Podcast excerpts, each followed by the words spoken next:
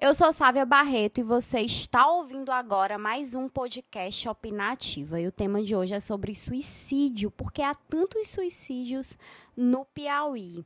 Existem várias maneiras da gente pensar a questão do suicídio. Tem pessoas que interpretam para o lado religioso, acham que é falta de Deus no coração. Tem pessoas que interpretam apenas por uma questão biológica, enfim, acreditam que muitos casos de suicídio são fruto de depressão e tem uma visão da depressão através de falta de substâncias no cérebro, enfim, poderiam algo que poderia ser resolvido apenas com medicamento e tem é, a visão psicológica também de entender os traumas, as questões, as angústias pelos quais aquele indivíduo que comete suicídio está passando, mas tem uma outra vertente também que é a cultural, a social, entender o contexto. Por exemplo, é, existem situações de crise econômica num determinado país, e naquele país, por conta do desemprego, da falta de perspectiva, as pessoas terminam tirando a vida mais do que em outros países.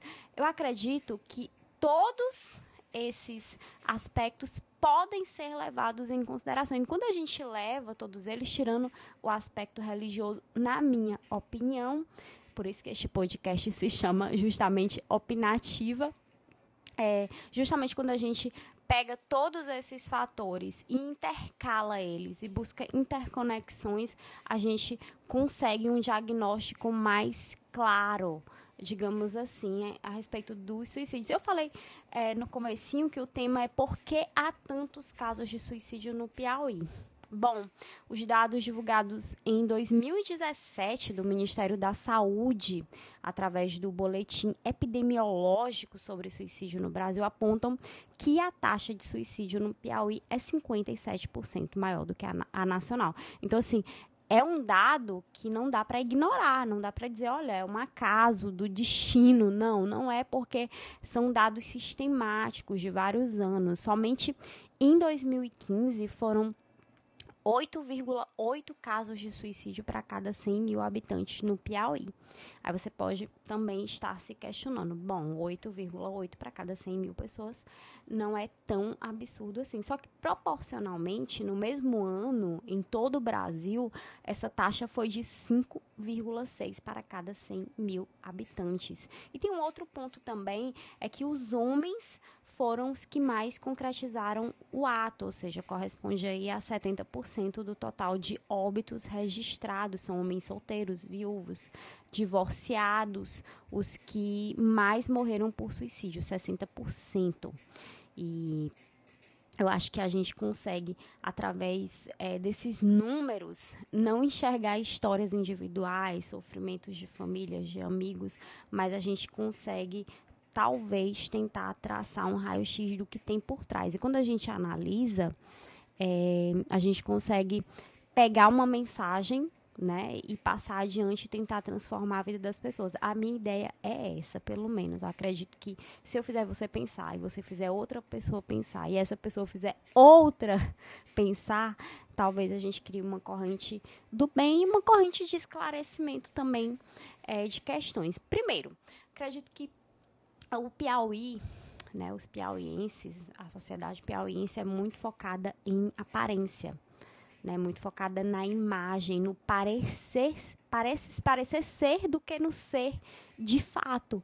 E isso muitas vezes causa uma angústia muito grande, porque há uma discrepância entre aquilo que você gostaria, idealiza né, para a sua vida, principalmente em termos de bens materiais ou em termos de estar bem sucedido dentro daquilo que a sociedade impõe, que é ter um emprego formal e estar casado e ter filhos, enfim.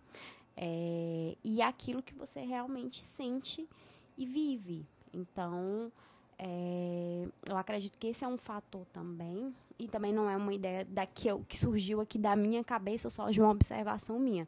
Eu conversei com um psicólogo que trabalha no CVV, que é o Centro de Valorização da Vida. Eu o entrevistei há um tempo atrás para a Rádio CBN e ele pontuou que havia uma pesquisa, agora eu não me recordo o nome do pesquisador, e esse pesquisador, um psicólogo, é, fez esse diagnóstico, né, e chegou à conclusão é, que esse fator social em relação a quem nós somos como piauienses contribui também para essa taxa de suicídio. Terminamos também sendo muitas vezes uma sociedade preconceituosa, intolerante.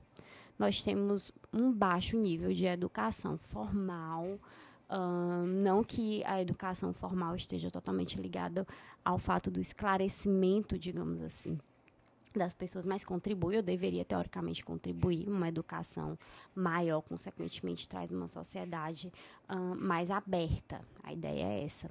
Então, acho que ainda somos uma sociedade muito preconceituosa, muito racista, muito homofóbica e que não se aceita.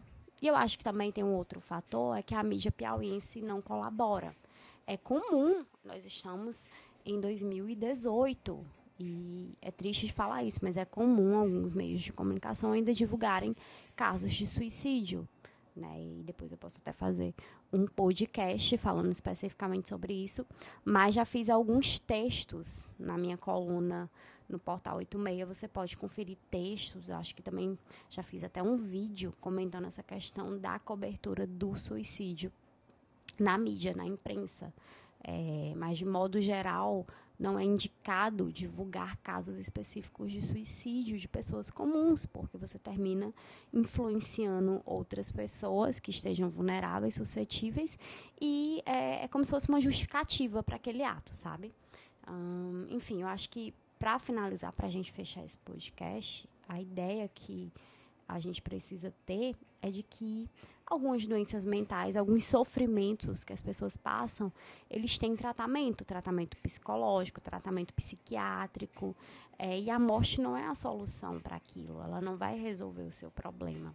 E o que a gente tem que fazer é divulgar números de ajuda, divulgar a questão do próprio tratamento, tanto para doenças como para esse sofrimento emocional que as pessoas passam, e tentar ser uma sociedade mais tolerante, mais aberta, nos ouvir mais. Então, é, para fechar, fica aqui é, a dica para você procurar o CVV, que é o Centro de Valorização da Vida. Um, enfim, eles fazem um trabalho voluntário de apoio emocional, de prevenção do suicídio, atende gratuitamente as pessoas que querem, que precisam conversar é total sigilo por telefone, por e-mail, por chat, 24 horas por dia. O número é 188. Eu vou repetir, o número é 188 e que a gente possa divulgar caminhos, né? Caminhos para que as pessoas que se encontram nessas situações de desespero, de angústia, elas possam encontrar